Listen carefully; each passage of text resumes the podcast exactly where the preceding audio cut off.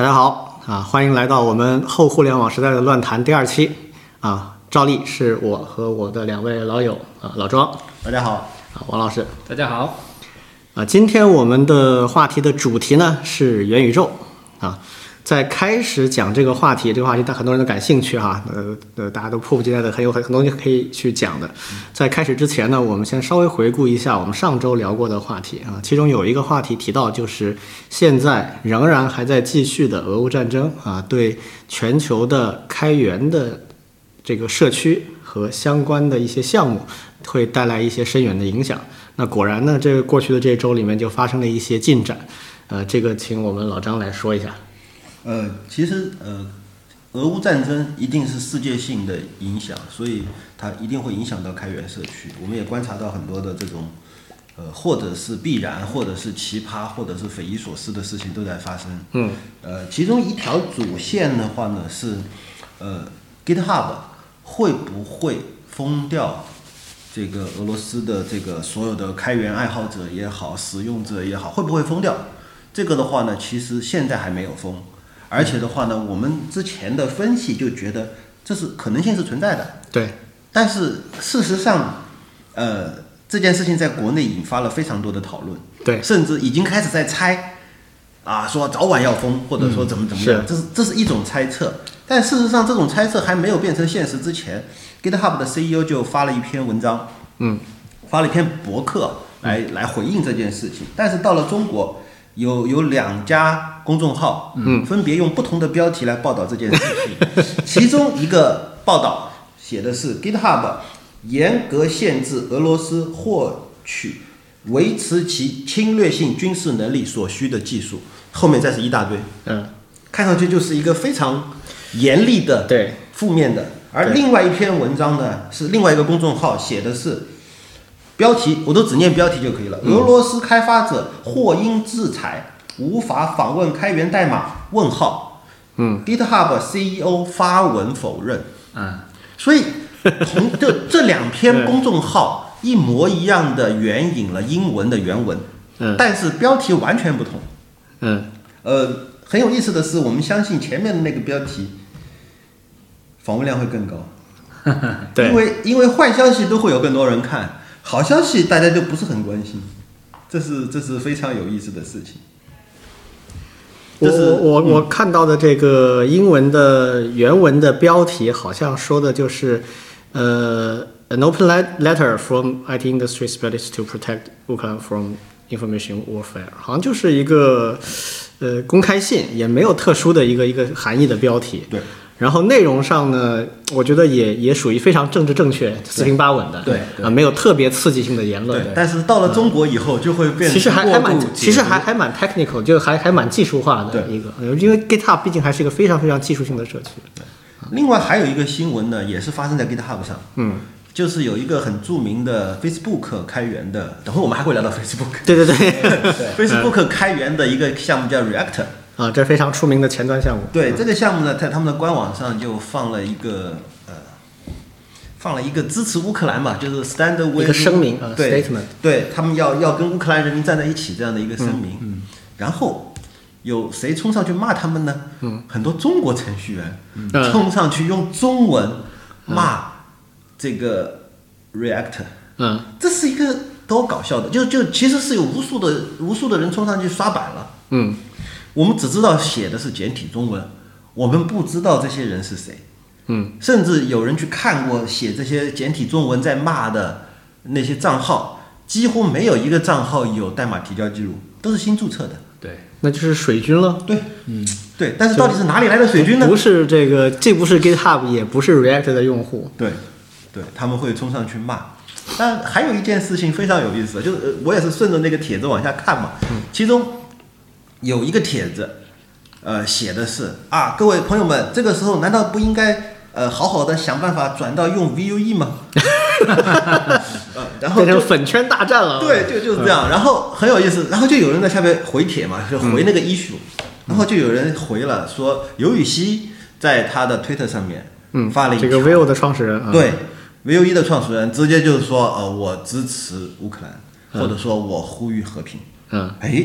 这样大家顿时就尴尬了。嗯，然后我又再点过去看，就是发生在 Vue 的 issue 的链接里面的一些事件，嗯。也很有意思。我我是非常赞同他的那个态度的，就是有人说，呃，我发一个 PR 给 Vue 的官网，嗯，希望在 Vue 的官网上也能够挂一个支持乌克兰的标签，嗯，然后刘禹锡的回复是，我个人是呼吁和平，对。支持乌克兰，但我并不认为他好像也没有直接说支持吧，他只是说就是 peace，对，专专门画了一个图标啊，就是这个意思对就是他。但是我个人并不希望把 Vue 社区变成一个政治性的声明的地方。对哎、我是很赞同这样的一种。对，其实这就有点像这个呃现在正在开的这个残奥会啊，和以及刚刚闭幕的冬奥会，就是体育跟政治虽然很难完全切割开，但是一直以来大家守了一个底线就是在这里不能把它变成你宣扬政治的一个舞台。对，你可以有你的政治观点，你可以在合适的地方去宣传它，但是你不要在这个大家比较这个呃怎么讲，就是呃摒弃政治分歧、摒弃冲突的这样的一个场合去发表你的观点来做宣传。就是我不能成为你这样的一个工具，但是你可以有自己的观点。我觉得尤禹锡的这个观点也代表了绝大部分开源技术社区的正常的观点。对，对，对的我也是非常支持的。对，尤其是像 GitHub 这一类的技术类社区，嗯，它本身还是一个生产性的平台，对它就是一个全球开发者正在协作、正在一起做的这些我们甚至每年都在用的这些基础项目和工具的这样一个地方。对对，更是不应该把这种政治性的路径引入进来。对它是一个讨论代码的地方，不是一个吵架的地方。对，对，所以不管发生什么样的事情，人类总有一批人，他要去为人类的未来去做创造。那那我觉得开源协作应该一直是在这个阵地上扛旗的那个那个那个群体。对，嗯。OK，呃，所以我们简单的这个跟踪了一下啊，就上次我们讨论过的这个话题。当然这件事情我相信不会结束啊，它还会继续的发酵，而且未来可能还有很多难以预期的东西，我们到时候再持续关注吧。嗯，啊，好，那我们就回到这个今天的我们的主题啊。今天我们整个节目的就只有这一个大的主题，就是谈元宇宙，而且我估计我们以后还会不断的谈这个话题。嗯，啊，因为这一一期的时间容量也不足以把这个话题完全谈清楚。呃，由于这个话题很热啊，已经热了很很有一些时了。我想问一下，就是我我们两位朋友，这个你们是怎么看待这个概念的？那我先来说。哇，啊，王老师说，因为我也是在学校嘛，而且呢，其实我现在现在身边的很多的一些老师同学都非常关注元宇宙。对、嗯我发现现在特别是学校里面的不同的一些学科，嗯，更加简直是全学科啊！我现对在看到的，对，因因为那从那个去年年底到现在，其实像我们学校已经召开了好几场专门针对元宇宙的学术会议。那都是不同的这个院系搞的。对，有从社会科学角度来谈论的，嗯也有从教育学来谈论的。对，那我们搞信息计算机的，更是会去来看这些事情。那你发现就是大家谈的元宇宙呀，感觉还挺不一样的。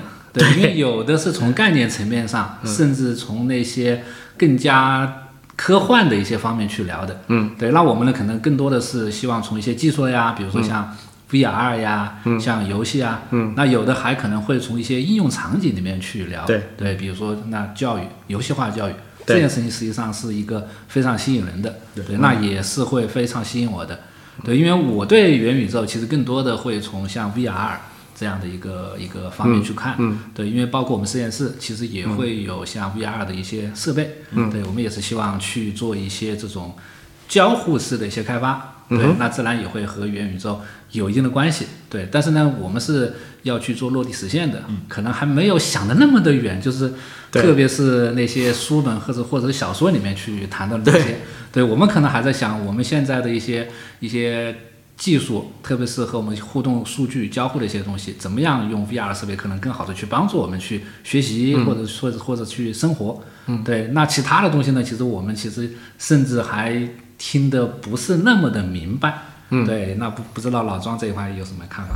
嗯，老庄，我我其实联想到另外一件事情，就是上一次有一次在北京，一帮朋友聚会，也是在算是一个读书会，就是剑圣搞的读书会，哎，对，然后就来了一个朋友，那个朋友很有意思，就是完全就是像站在鄙视链顶端一样的，他就他就很谦虚啊，说嗯。呃我读书读的比较少，我主要还是写代码，就是那种就是你看你们这帮读书人对吧？我是写代码的，其实这是这是一种鄙视链，嗯。就是写代码的人不容易产生太多的幻想，因为他知道那个代码要写成多复杂才能把这功能给实现了。OK，但是有很多纯读书的人，这就是黑箱和白箱嘛，就从外面看，跟我实际做里面的构造的人那个理解是不一样。嗯啊，然后呢，其实我我了解到的一些人文社科类的老师，呃，学者或者说是专家，他们之所以会对元宇宙非常的感兴趣，正好上一次是听了一个类似于叫做《现代世界五百年》的一个一一群历史学家和政治学家和那种呃社会学家在在研讨，嗯，他们其实是把元宇宙这个事情类比为五百年前，嗯，哥伦布发现了新大陆。嗯。在在那个时候，就比如说像一四九二年开始物种大交换，嗯。啊，整个新的物种会从美洲来，嗯。然后我们会到美洲去，嗯。然后在美洲那个广阔的新天地，那么多资源，那么、那么好的土地，我们能够在那边干啥？嗯嗯刚开始在一四九二年那个年代是想象不清楚的，，OK。但是那是一个新大陆，那是整个人类世界的一个全新的未来。哎，那很奇怪，这些这些朋友们，他们以前没读过科幻小说吧？其实元宇宙所描述的那些东西，在科幻小说里早就有过了，或者是这样，就他们原来看科幻小说，觉得那个太遥远了，做不到。对，现在觉得元宇宙已经是唾手可得了，所以他们激动，是这个原因吗？有可能。就是从他们的学科，嗯，就是说，哎，我我是研究法学的，？OK，啊，我的法学如果要在元宇宙里面，突然就会有产生很多想象。啊对对对我是研究经济学的。啊，全新我的的。我的经济学的理论如果要在元宇宙里面应用，嗯，会有什么什么样的？比如说我我是研究就各行各业各种学科。都会想在一个全新的世界里，我们要去新大陆探索了。对我们在新大陆把这新的一片天开出来了。嗯，那我原来的学科也能派用处啊。对我原来写过的那些论文都是研究研究物理世界的，现在我可以再来一遍啊。明白了，就是就是他们这真的是新新大陆发现新大陆的感觉，而且这个新大陆不是科幻了，而是已经他们认为是已经很接近了，就是马上可以发生了。嗯对，明白了。那究竟是不是新大陆呢？呃对，所以所以这个就 就就很复杂哈。就我我的感受跟两位比较接近，就是我觉得首先有一个值得关注的现象，就是现在我们看大家看到大家聊元宇宙，你会发现每个人都有一个自己理解的元宇宙。嗯，那基本上这个不重样的。呃每个领域由于他所接受的信息内容的这个不同，所以他对元宇宙的理解是完全不一样的。嗯，事实上，元宇宙也不是一个呃特定的技术或者特定的学术的这个理论或者概念，不是的。那确实每个人都可以去理解它。它实际上是，呃，有人提出了一个 vision，一个愿景，一个构想，然后大家从这个愿景构想里面可以得到启发，然后延伸到自己的领域里面。所以我觉得这是完全正常，而且是我觉得应该是有益的。但是呢，我们在讨论这个问题的时候，那你就得有先决条件。你在讨论元宇宙到底是什么元宇宙？嗯，比如我理解的跟你理解的完全不一样，然后我们俩在这争到底元宇宙应该是什么样子，这就意义不大。因为首先大家得对齐一些基本的这个这个 baseline 这些基线要对齐。那最近这一波元宇宙的热潮啊，起源于 Facebook，嗯，呃，这个扎克伯格他所提出的对他的公司的重构，啊，他这个重构力度非常大，从外在的 rebranding 就是品牌重构，把 Facebook 改成 Meta，以及内部组织架构到产品全面的重构。对他来讲，Metaverse 不是一个概念，而是它的下一代产品，对，是个非常具体的产品设计。但是外界所谈到的元宇宙呢，跟这个会有很大差别啊！就大家受到这个启发之后，就开始有很多很多区别。所以今天我们开始聊这个话题哈，我们也不奢求一下子把它面面俱到都聊聊清楚，以后我们还会有很多机会聊到相关关联的一些东西的。所以我想作为开始，我先想跟大家介绍一下，就是我了解的，至少我们得先正本清源，就是这一波起来，既然是 Facebook 扎克伯格提出来的这样一个 vision，我们得知道他所描绘的到底是个啥玩意儿。嗯，他其实没有很具体的阐述，因为这个属于他的公司战略，他也不会把它阐述的特别细致和完备。他做了一些 presentation，做了一些展示啊，一个很酷炫的一个一个演示。会议室什么的。啊，对，就是那个大家在在虚拟世界里面打牌，对，这个我也看过啊，就是一系列这样的演示，那个更像是一个愿景展现啊。但是我仔细的研究了所有现在这个呃，就是能看到的公开的信息，我我觉得有几个点是大家要要要认知到的。第一，就是对于 Facebook 来讲的话，元宇宙不是一个虚拟概念，它就是一个产品设计，嗯，它是升级版的 Facebook，嗯。啊，那么它这个名字，甚至这个名字都不是它发明的啊。这个 Metaverse 这个名字其实不是它发明的，这个来源于八十年代的一本科幻小说啊，叫《Snow Crash》，中文应该叫《雪崩》啊。这个是这个这个叫呃 Neil Stephenson 美国的一个作家写的。这部小说呢，它是一个就是典型的科幻背景的赛博朋克的一个小说。大家知道赛博朋克这个这个流派。它就是八十年代起源的啊，八十年代的时候，最早八零年有有一部这个作品就叫 Cyberpunk，定义了这个词汇。然后有一本很出名的这个小说叫这个菲菲利普·迪克写的啊，叫做《仿生人会梦见电子羊吗》啊，这个很短的一篇小说。它出名是因为后来被改成了电影，就是著名的这个《银翼杀手》。那个我看过啊，这个很多人都看过。啊，然后前不久前两年吧，还有它的续集啊，也有续集。那同时，另外一个很重要的 cyberpunk 的这个发源地就是日本。那日本这边几个比较著名的作品，比如大友克洋的《阿基拉》，还有这个石郎正宗的《攻壳机动队》，这都是非常出名的作品。《攻壳机动队》后来还好莱坞改编成电影啊，这个是加利·约翰逊演的。但是我强烈建议哈，就是如果大家想了解这部作品呢，不要去看那个电影，那个电影跟这个作品本质上关系不大。啊，它就是好莱坞借用了一下原来《攻壳机动队》的一些设定，拍了一部。呃，很很爆米花的电影，如果要了解它的真正的本质内涵，最好去看漫画原作或者看 TV 版动画。这些作品它其实讲的话题是接近的，就是未来信息化高度发达的情况下，虚拟世界人人的本体以及人的各种改造的这个人体，它会对人产生什么样的影响，进而对社会产生什么样的影响。啊，甚至会探讨一些非常深刻的话题，比如人的灵魂能不能独立于躯体存在？假设足够发达了，我们的肢体全部都可以改造成机械化、电子化的设备，然后我们的大脑直接跟一个强大的计算机联系之后，我们的大脑可以跟计算机之间交换信息，可以直接获得来自于各处的信息，塞到你大脑里面去。在这种情况下，人的本体到底是啥？有非常多这样深刻的话题。那《Snow Crash》这本书呢，其实不是那个年代最出挑的作品，也就是是那个年代流行的众多类似作品中的一部而已。那它为什么被 Facebook 挑中呢？我认为可能是因为这个作品里所描述的那个虚拟世界叫 Metaverse。这部作品里面讲这个虚拟世界是未来人类可以在上面玩游戏、生活、工作、打工赚钱都在里面。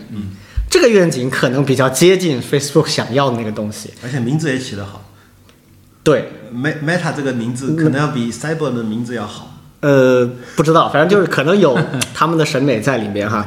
然后呢，呃，这部作品相对来讲也比较积极。呃，他讲这个主人公在里面打工挣钱，然后突然有一个威胁，威胁到这个虚拟世界的生存，就是这个叫 Snow Crash 的一个病毒，然后他自己是黑客，啊，就在现实世界和虚拟世界里面努力把这个危机给干掉了。大部分的 Cyberpunk 作品都很灰暗，嗯对人类的未来是比较悲观的。那这部作品相对积极啊，所以我觉得他们挑这个可能跟这个有关系。那么。所以这里面可以看到的就是说，他虽然找了一个非常 cyberpunk 的一个概念，但是他把它变成了自己的产品设计的一部分，这个是他的原始的一个设想。这是第一个，就是它是一个产品，这个产品是参照了一些八十年代的 cyberpunk 作品里面的一些东西，也就是信息化和人类之间的关联变得非常的紧密、深度融合，同时 real world 真实世界跟虚拟世界深度融合。啊，这个是它的出发点。第二个，我觉得要注意到的点就是，他们所描述的这个 Metaverse 是一个软硬件结合的产品，而且高度依赖于硬件。嗯，甚至我们可以说，目前的瓶颈可能是在硬件上。啊，这个事儿 Facebook 已经做了很多年啊，从2014年收购这个 Oculus 开始，我正好是2014年去北美呃出差的时候去 Facebook 访问去参观过，当时 Facebook 园区里只有一栋楼是不让我们进的，就是 Oculus 的楼。啊，就他们刚当时刚收收购了 Oculus，嗯，然后据说在内部的这个会议上，呃，这个扎克伯格给大家讲，大家很多人在问啊，我们为什么要收购 Oculus？二零一四年那时候很早啊，八、年以前。八年了，然后那个时候扎克伯格就说这个跟我们的未来有很大的关系，啊，讲了一系列的东西，但是也没有讲的特别细，因为这个还是要他们未来的一些东西。但是八年过去了，Oculus 的产品更新换代，但是有没有质的区别，我不知道你们有没有用过类似的我用过用过类似的但但是没用过 Oculus。对，就类似的产品，其实有挺多的。对，呃，这个 Facebook 的 Oculus，还有微软有微软的，然后还有那个那个原来台湾那公司叫什么？呃，造手机的那个公司也也有。就是这些产品，你们的感受是什么？我是觉得还是挺震撼的，对。特别是它里面还自带了非常多的一些 demo。对，对，那因因为我我我会非常自然的把我现在的一些场景会嗯描述到里面去，嗯。比如说我上班，嗯对吧？包括现在的远程，包括新冠以后，嗯。再比如说我们的学习、嗯开会，对，其实刚才也提到，就是学校里面在疫情期间，其实本身也在类似这种元宇宙的平台上面去举办过，比如说毕业典礼，嗯，对吧？再比如说这种国际会议已经有了，包括游戏化的这种平台里面也都会有。对，那我当时看了以后，我觉得哇，那如果以后我们的学习生活，包括我现在的工作，都在这个里面，嗯，那多好呀！那是可以省省去我很多的一些，包括通勤啊，对吧？包括这种但是你方福利啊，这种你你有没有想过一个问题，就是你要带着那个头戴式设备一整天是什么感受？对，那个时候当我用了一段时间以后，这个时间不长，其实就是比如说三十分钟，其实就会有各种各样的一些不适应。对。对，这件事情其实是在我用其他的 VR 设备里面也会有，对，但是呢，周围的人会跟我说，嗯，他说，哎，这个东西是技术问题，嗯，随着时间的增长，随着设备的成熟，嗯，它会减轻，甚至会慢慢的真的适应我们人的这个话其实已经超过十年了，就是我们听到这种说法已经超过十年了。最早这个东西给我带来震撼是 Google Glass，嗯，这个是二零一零年前后的产品，一一年吧大概是，嗯，那 Google Glass 很就就还好了，比这后面东西都要轻，对。它比一副正常的眼镜重一点。就那个东西，我戴时间长了都会有点不适，因为它有几个问题。第一个还是有点重，嗯。啊，第二个呢，它它是有芯片在里面的，时间长了它会发热，啊，它的两个这个边儿上会发热，啊，然后它为了节电，很多操作是非常的独特的，比如说你要你要唤起它的一个一个功能，啊，比如说你要用手拍一下这个镜腿儿，然后用语音说出一个指令，啊，这是当时 Google Glass 的设计。那这个后来不成功，主要原因其实就是硬件限制，没有办法把高超的处理能力，啊，随时通信的网络能力，再加上足以支撑它使用的续航能力，嗯，没法把这三三者结合好，就非常难。好，后面就开始这种这种非常重的这个设备，这个设备跟 Google Glass 的概念不太一样。Google Glass 是增强现实嘛，嗯，就是它其实看到的还是真实世界，只是会给你 feed 一些数据。对那后面的这些眼镜全都是代替显示屏的，对对，它是一个 VR，然后最多再叠加一个 AR，就是它可以先看到一个显示屏，然后再附加一些数据。那这个就代表着它要有类似于计算机的处理能力才行。对，所以早期的这个设备呢，它是有根线连着电脑的，哎对对对，这个我也用过的。对，因为它没有那么强的处理能力，它要连着电脑。那这玩意儿就跟就跟那个那个呃动画片 EVA 一样，一个很强大的机器人，但是必须拖着一个充电线，走不远，这咋玩儿？呃呃，除非这个机器人暴走，突然获得了超能力，然后就扔开线冲上去了。那后面这个呃 VR 眼镜就进化了啊，开始把那个处理能力呃浓缩到这眼镜里面了，但它还是很重。这个重的概念是什么？哈，我给大家举个例子就知道了。很多朋友可能没有试过这东西，你就设想你戴着一个头戴式耳机，嗯，一整天，比那个重。比那个重。很多人戴那个耳机，不要说一整天了，一两个小时都很不好。对，而且说实话，就是这种耳机一直戴着，其实会对你的呃听力造成永久的不可恢复的这个损伤。对，其实都不是特别好。所以这个里边会有一系列的这样硬件的问题要去解决它。啊，当然这只是一个方面哈，但我想大家要去理解，就是说这个元宇宙它是高度的建立在这种虚拟现实的基础之上的，否则你光看着屏幕，你不会有那种感觉，啊，差别还挺大的。对，好，第三个 Facebook 很关注的一个点就是所谓的呃，每个人要在里面构建属于自己的一个个人空间。这个其实我的第一感觉，我不知道对不对啊，但是我第一感觉就是说，跟 Facebook 原来的那个个人主页是非常接近的一个概念，升级版。嗯，我原来可以每就 Facebook 原来的概念就这样嘛，每个人可以在网上建一个自己的主页，对然后通过这个来做跟整个世界的沟通，然后把每个人这个主页串起来之后，形成一个社交网络，这是它最原始的构想。那现在就无非把它升级，变成一个虚拟化的主页三 D 三 D 化啊，全三 D 的虚拟现实的主页，嗯，啊，这是他非常看重的一个点。然后这个主页它要延展出去，因为它这里面暗含了一个很重要的点是什么呢？沉浸在这个虚拟世界里面，你要把它跟自己的现实世界连接起来。那带来一个问题：如果我只是每天照常生活工作，然后晚上花一个小时来沉浸一下，没什么大意义。嗯，所以他很强调一个点，就是这东西一定要把你的工作、生活、娱乐全包进去，对，连接。否则它就变成一个休闲游戏了。那跟你 Facebook 有啥关系啊？对，没有关系我现在接触的都是休闲娱乐为主，啊。对是游戏。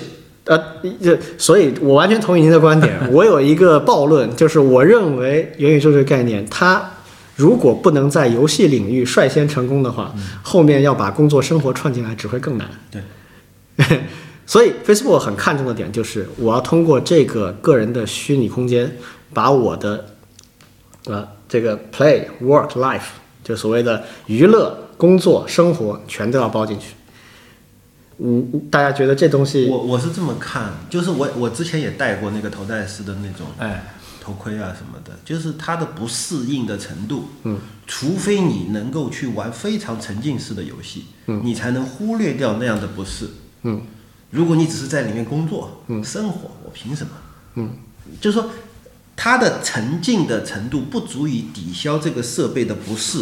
嗯，那么只能够要么就开发，就刚刚你说的，我开发非常有沉浸性、沉浸感的游戏，嗯才能够让人长时间的待在里面。对。但是这个背后就有一个内在的矛盾，对，如果我戴这个头套开四个小时会，我不觉得这是一种很我为什么吸引人的要这样体开会。？对我为什么要这样开会？我现在在公司里，我我我戴着耳机跟他们开会，远程开会，一个小时、两个小时我都受不了。戴那么大个头盔，对，这个不是什么很舒服的就感觉。不像个享受啊。所以我就觉得 Facebook 对于这件事情的整个的思考或者说规划，其实是存在一种内在的矛盾的。嗯，但是它没有办法解决，因为限于现在的这个 VR 设备，或者说是限于现在的这种接入能力是不够的。所以其实他们内部也是在重点在公关这块东西，能不能突破很难说。但我个人认为，以现在的，因为因为现在包括芯片的处理能力，以及电池续航这一系列的问题是物理上存在天花板的，啊，就是在在在物理理论上是存在天花板的。它现在已经很接近这个天花板了，所以它要怎么去产生数量级的突破，这个我觉得短期内真的挺难的。所以这是一方面，然后另外有一个问题，也是现在讨论比较多的问题，就是这件事情不可避免的会带来两个方面，就是人文和社会方面的影响。一个是个人隐私信息的保护的问题。嗯，这件事情在我们现在重度依赖智能手机的情况下，已经是挺严重的了。对对对，甚至于一贯对这件事情不太敏感的我国的公民，现在也开始越来越重视这个事情了。呃尤其是最近这个关于网暴的东西比较多哈，大家对于这个个人信息保护已经开始越来越关注了。就不光是国家关注已经很久了，国家从十九大开始就很关注这个事了，但是从老百姓开始现在已经很关注了。那这是一个很大的一个风险在里面，这里面需要相应的呃技术手段和立法和一系列的措施去保障的。另外还有一个就是，呃，就是当你使用这样的设备的时候，你所看到的东西，你所听到的东西，甚至未来还会出现啊、呃什么嗅觉呀、触觉的传感器，那个时候你所感受到的一切，它都有可能是电脑 feed 给你、填充给你的。你怎么去判断它的真假？嗯，当你看到一行文字的时候，你下意识的会去对它进行逻辑推断。但当这个信息的层级，它是非常生动的三 D 画面，是非常真实的模拟的音效，啊，甚至会对你的身体产生一定的触感上的刺激的时候，你的大脑接受它的时候，那个防范心理会不会下降？我觉得肯定会。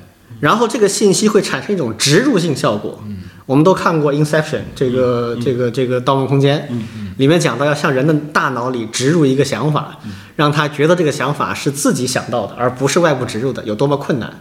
但是如果我们真的进入到一个计算机在有程序化的向你 feed 信息的这个状态下的时候，会不会进一步的增强这种信息操控？就是我刚才说的 cyberpunk，嗯，cyberpunk 前面这个 cyber 就是 cybernetics，嗯，就是信息控制论的意思，嗯，呃，所以这个词实际上最早就是八十年代发达国家的那批人已经摸到信息化的这个婴儿的这个手指头了，他们的那种恐惧，就埋藏在 cyberpunk 这个词里面。现在这种趋势，如果元宇宙这个现实真的实现了的话，我先不说它有多大难度，假如真实现的话。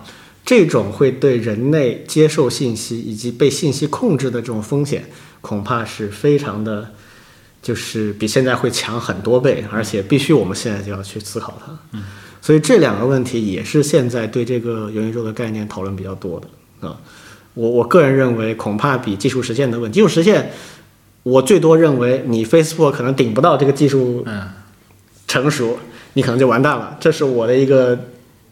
有可能的推测，但我从来不认为这个技术永远达不到，它迟早会达到的。五年不行，十年，十年不能二十二十年。甚至在我读八十年代科幻小说的时候，我就认为未来几十年之内这是可以做到的。嗯，那那那他一旦做到了，这些事情就会变成现实。现在只是一个微博加抖音，就已经有很强很强的洗脑效果了。对，如果技术手段进一步提升，会是什么样的情况？其实我我想我想发表一个反对意见，就是我们来看互联网，互联网或者说互联网媒体的发展趋势，其实是越来越短，时间越来越短。就是原来我们说一个人的注意力不可能超过十五分钟，然后不可能超过五分钟，现在已经十五秒了。对，现在已经是十五秒了，而且就是所谓的能够让你有更强的粘性。嗯，并不是通过让你更有沉浸感，让你有更强的粘性，OK，而是恰恰让你有一种幻觉，嗯，你觉得我随时都可以把手机放下，但其实你没放下，对，但是它会让你感觉你随时可以放下，嗯，你刷一下看一个小视频十五秒，再刷一下，任何时候任何一个十五秒之后，你都可以把它放下，嗯，它是通过这样的一种轻量级的非常轻的绑架，但是真的把你绑住了，嗯。但是元宇宙或者说是这种 VR 设备，嗯，其实在走的是一条更加逆天的道路，更加重，更加重，更加逆天。他希望能够把你整个人，最好是把你整个人裹起来。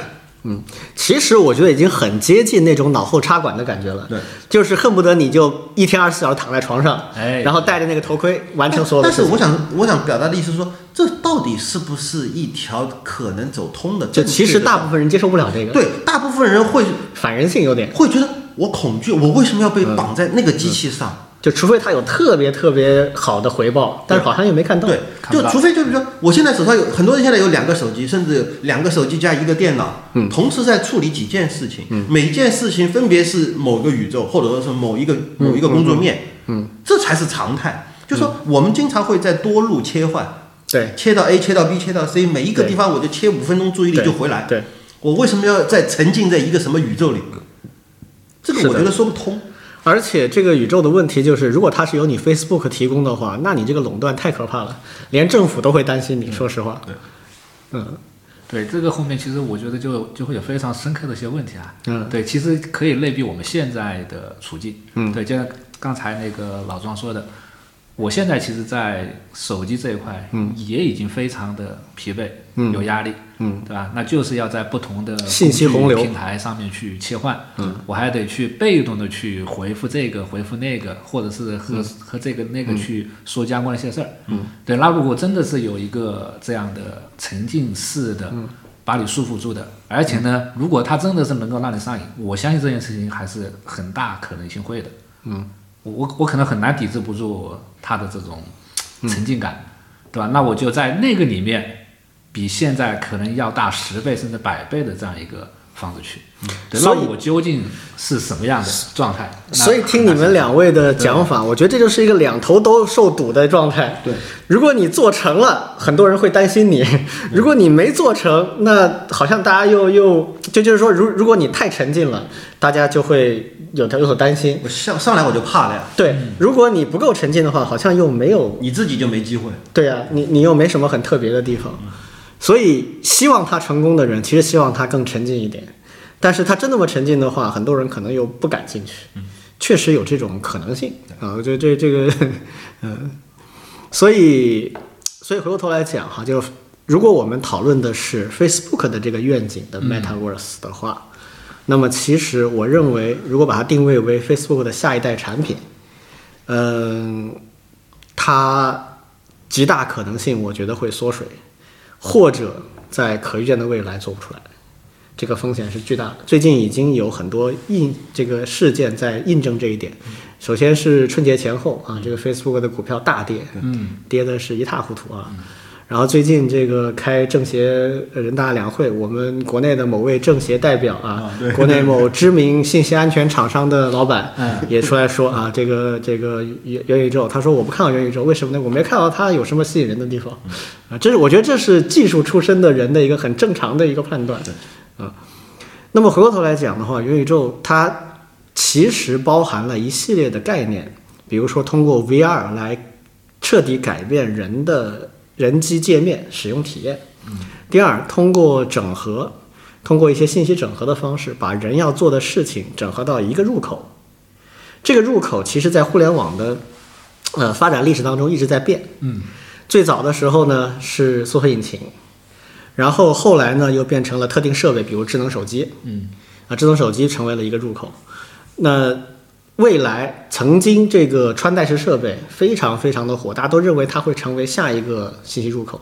就当你一个眼眼镜儿，就当年 Google Glass 出来的时候，大家觉得哇塞，这个东西是革命性的，革命性的，因为当时大家获取信息都是从 Google 搜索开始，或者百度搜索开始，未来可能不是了，未来就是拍拍眼镜问他一个问题，嗯，那你所有的信息、广告什么东西都可以通过这个进来，所以当时大家都认为 Google 找到了自己未来的出路，就是当你做完引擎的下一步是什么啊？是眼镜儿。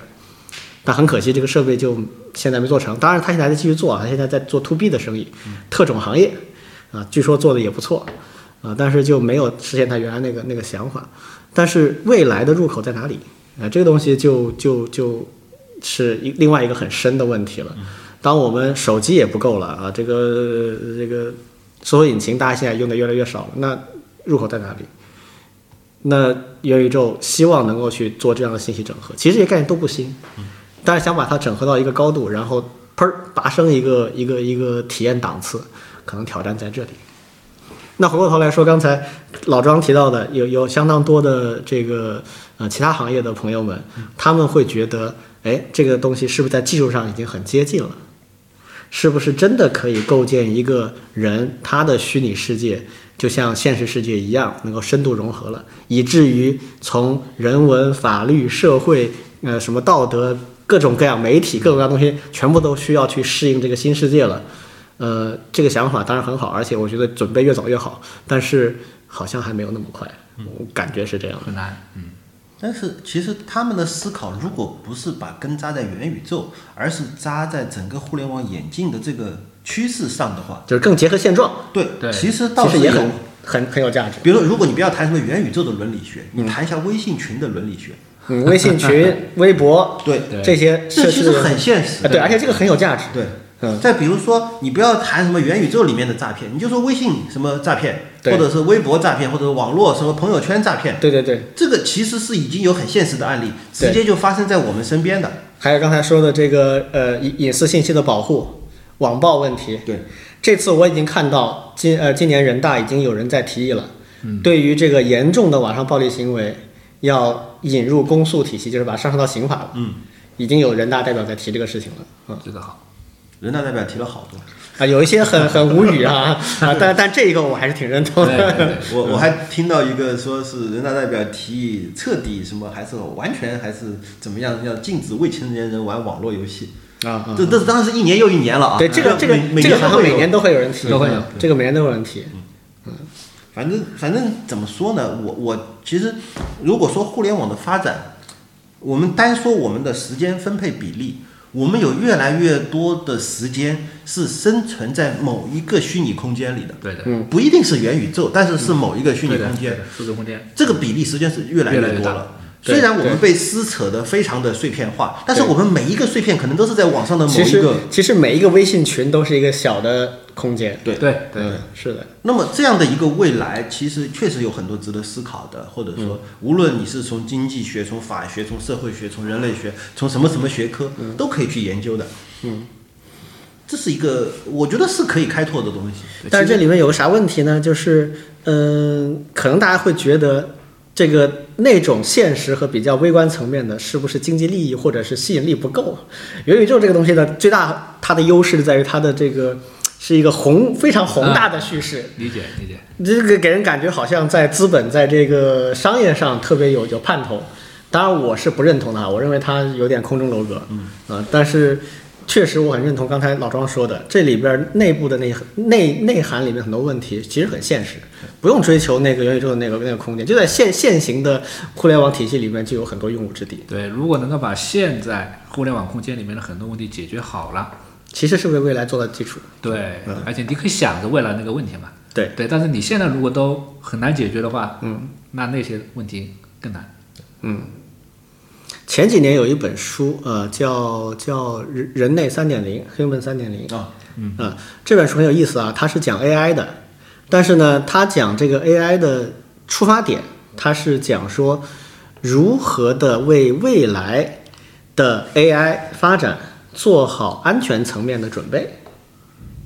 就是很多人都会问，AI 以前以后发展到足够强大了，会不会把人类干掉？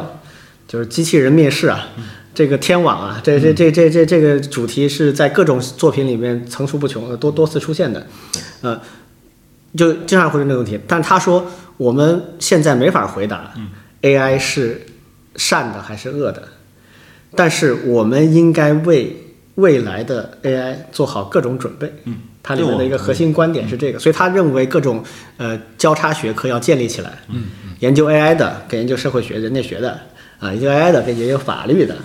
啊，等等等等，要开始做好准备。这个其实我觉得跟咱们现在谈的这个话题是有很大的关联的。啊，虽然这个主题在国内研究的人还比较少，但我觉得这东西真的是挺有价值的。嗯对，非常同意。而且呢，还是扩一下上一期的，嗯，计算机教育，全面计算机教育，嗯，就是你要研究这些社会、经济、法律层面的问题，嗯，特别是你要对技术，其实你要对，要有一定了解。对，这个其实非常重要。这样的话就避免你去像空中楼阁这样，那我可以随便去畅想那里面的所谓的问题，嗯，但是呢，实际上和我们现实还是有脱节的。对没错，就比如说对元宇宙这个未来，到底它能不能达到？大概在什么时间尺度上，比如是一年、对五年还是十年的尺度上能达到？对这件事情，我觉得行内的人会很很容易做出一个判断。但如果你对计算机没有一定的了解的话，其实就非常难。对你就会做的非常科幻了。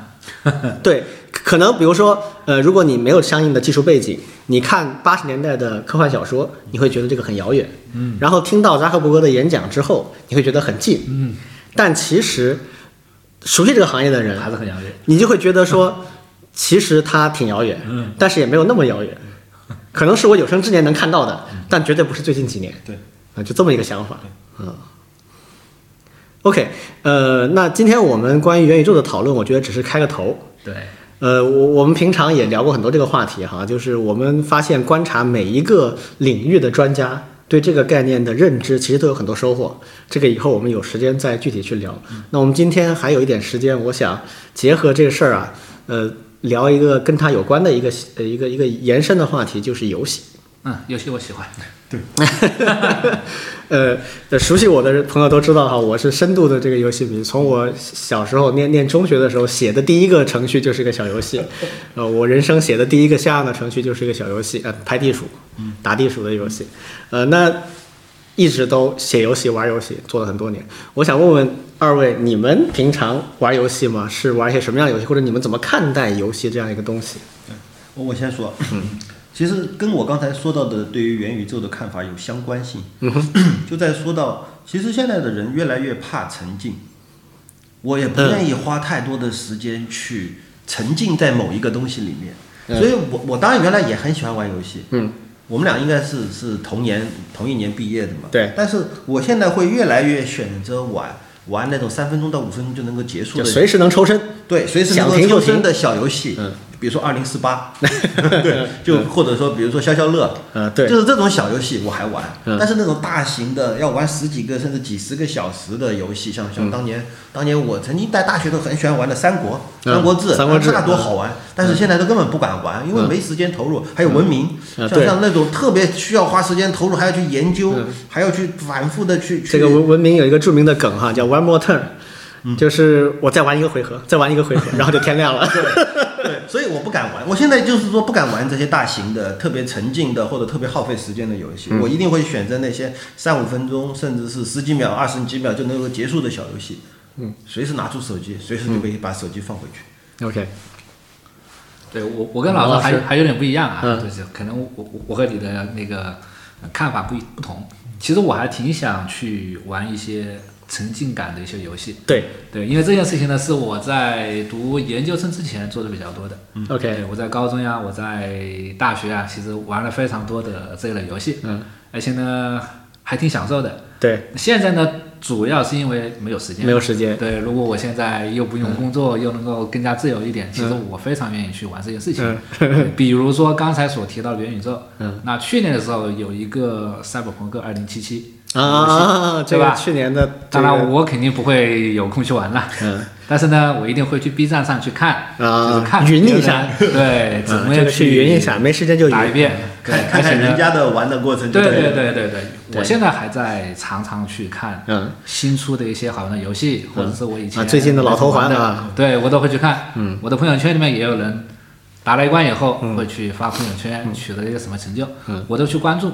对，那为什么我会去去看这些东西？我一直觉得那个，嗯，科技嗯。还有一些好的一些设计，特别是我们做计算机的嘛，嗯。对，很多的一些先进的一些好的技术都是最先在游戏里面去对应用到的。这这个确实是对，这是我看到的。对，确实是，那这个也是我特别希望去学习的一些东西。嗯对，因为确实它能够很能打动我，无论是它的叙事，还是它的一些情节，还是它的一些交互。嗯游戏里面有太多类似这样的一些点，对，让我痴迷甚至疯狂。嗯对，这是我看到的一些东西。嗯而且呢，我也知道，因为我本身也应该会有一些自制力。嗯嗯。我知道这些东西如啊果这很重要。设计得当，嗯，对，特别是如果我去设计，我有能力去设计的话，我相信我一定会利用这些东西去做非常好的事情。嗯，对，比如说教育，嗯，对我一直在畅想怎么样把把这个沉迷于游戏变成沉迷于学习是吧？对，这是一直嗯是我们的一个一个梦想。嗯。对，所以说我我是一直还还挺希望在这一块有更多的一些了解，甚至嗯。我们实验室的同学啊，我们也在尝试用游戏化的方式，甚至是些交互式的方式去做一些开源的一些研究。对，我们也也有这种方面的尝试的。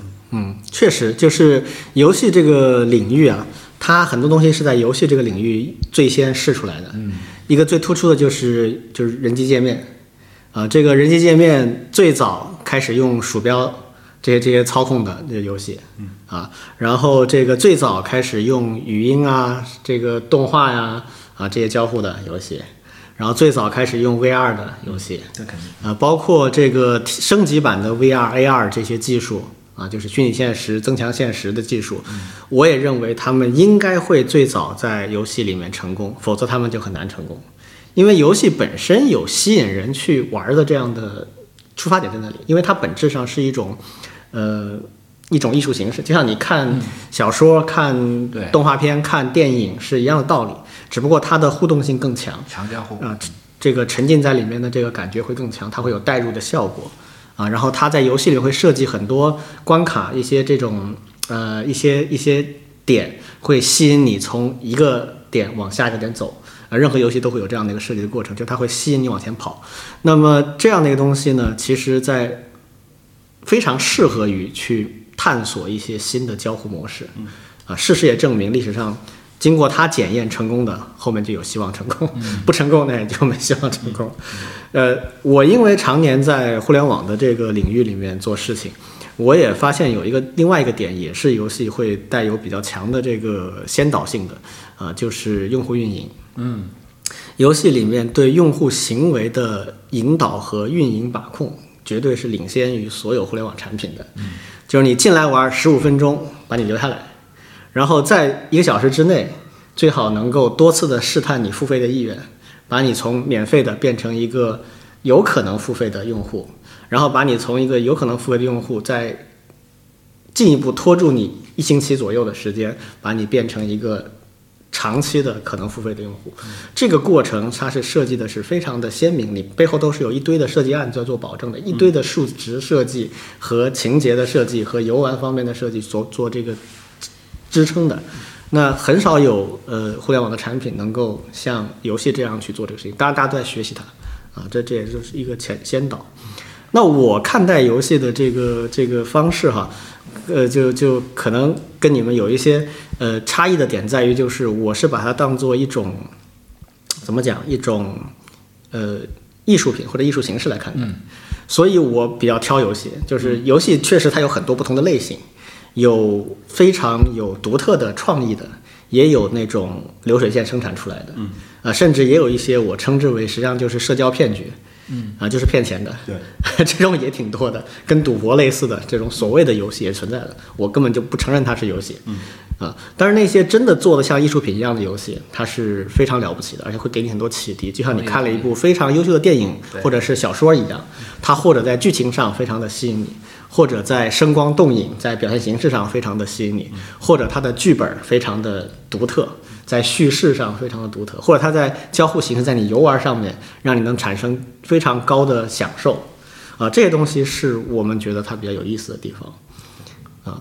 那其实游戏也有很多这个很有争议的东西，像跟我们刚才谈到的那个沉浸感有关联的一个东西，就是最近几年在游戏领域有一个很大的争议的话题，就是到底我们要沉浸式的剧情体验，还是要自由度？嗯，这两个东西是矛盾的。对，假设我设计了一个游戏世界，你进去有极高的自由度，你想干啥干啥，开放式，那往往就是现在所谓的开放世界。对，那开放世界游戏里面一个很大的问题就是剧情往往比较弱，因为所谓剧情就是我写好一个剧本，你得跟着剧本走才行对。你沉浸在这个剧本里面，产生代入感，很感动，或者是很有触动。虽然游戏它跟电影、小说不一样，它这个剧本不是死的，它里面会设计一些点让你去呃产生一种我可以去控制这个剧情走向的这样的感觉，但实际上大框架还是在剧本框架里面的，会有分支，但是还是那个大框架，对吧？这东西就肯定不自由。嗯，如果你要自由，剧情肯定就偏弱。那这里边实际上就是跟我们刚才说的那个类似的，就是你到底给玩家很多的选择，还是不给选择？到底哪个更好？最后结果好像是萝卜白菜。这肯定是各自有偏好的呀。有些人就喜欢有人帮我设定好，我在里面照着走，然后就像另外过一段人生一样，也很开心。对，但是有些人就是，我就想要一个无拘无束的世界，进去打砸抢烧都没人管我，对那才叫开心，对吧？对就就跟那个什么《侠盗飞车》还是哪哪对 GTA 啊，对著名的 GTA 就是这个到到处烧花墙来为为对，但其实就是不同的呃用户的需求，他想在一个游戏世界里面到底享受什么，嗯，这可能就是就是不一样的需求。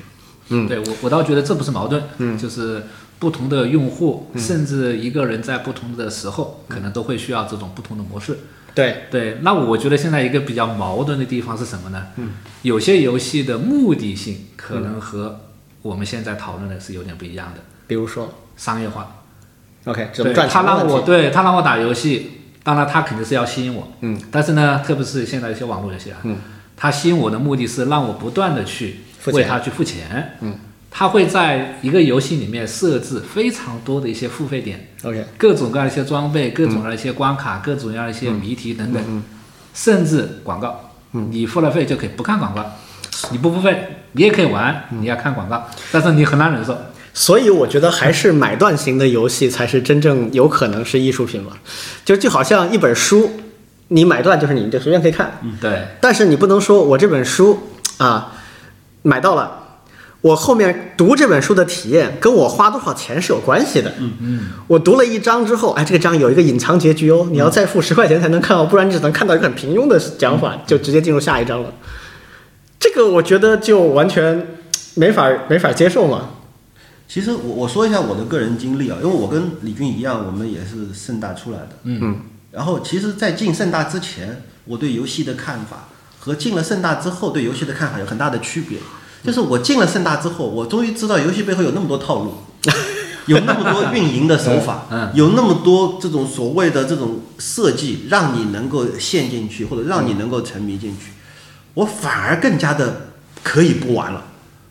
就是我哦好，我知道这些都是套路，我就不要掉在这个套路里了。你你你你是另外一类，就是 就是你你熟悉了之后，你就会发现，靠，这个装备不就是数值设计吗？对 对，所以我就不要去玩这种。嗯嗯所以我现在玩的所有游戏都是不不可能花钱的，都没有花钱的点的。OK，对，最多弹两个广告，我忍一忍就过了，就是那种游戏。对，所以确实我觉得不同的挺多的。我我跟王老师有一点共共性的，就是说我确实玩游戏的时候有一种呃 another life，就是你体验另外一种人生的那种、那种诉求。嗯，就假设这个游戏所展现出来的东西跟我平常的生活比起来没什么太大的吸引力的话，我就不太感兴趣。是是，所以我比较喜欢科幻啊、玄幻一类的这种游戏，而且角色扮演为主的，就是我希望能够去体验另外一种人生，就这种感受是比较强烈的。嗯对。那这种还怀旧，呃就是以前打过的游戏，我在呃，看其实别人在打一挺多的。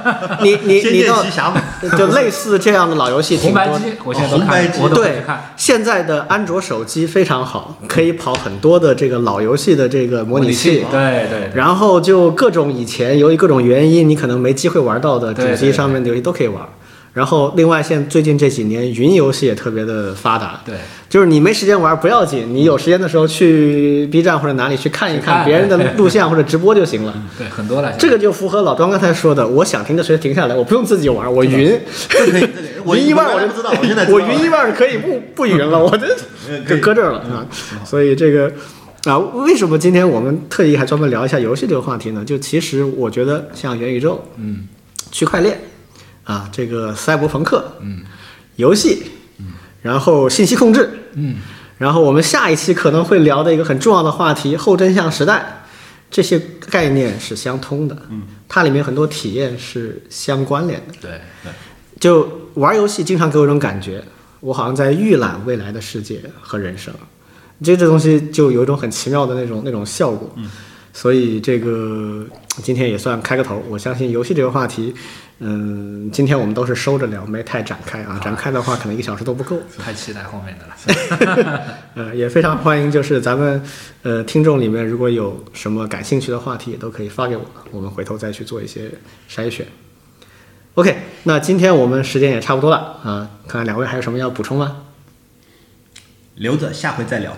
嗯，我我，也下回一起聊。好，那我们今天就到这里啊，再见。好，拜再见拜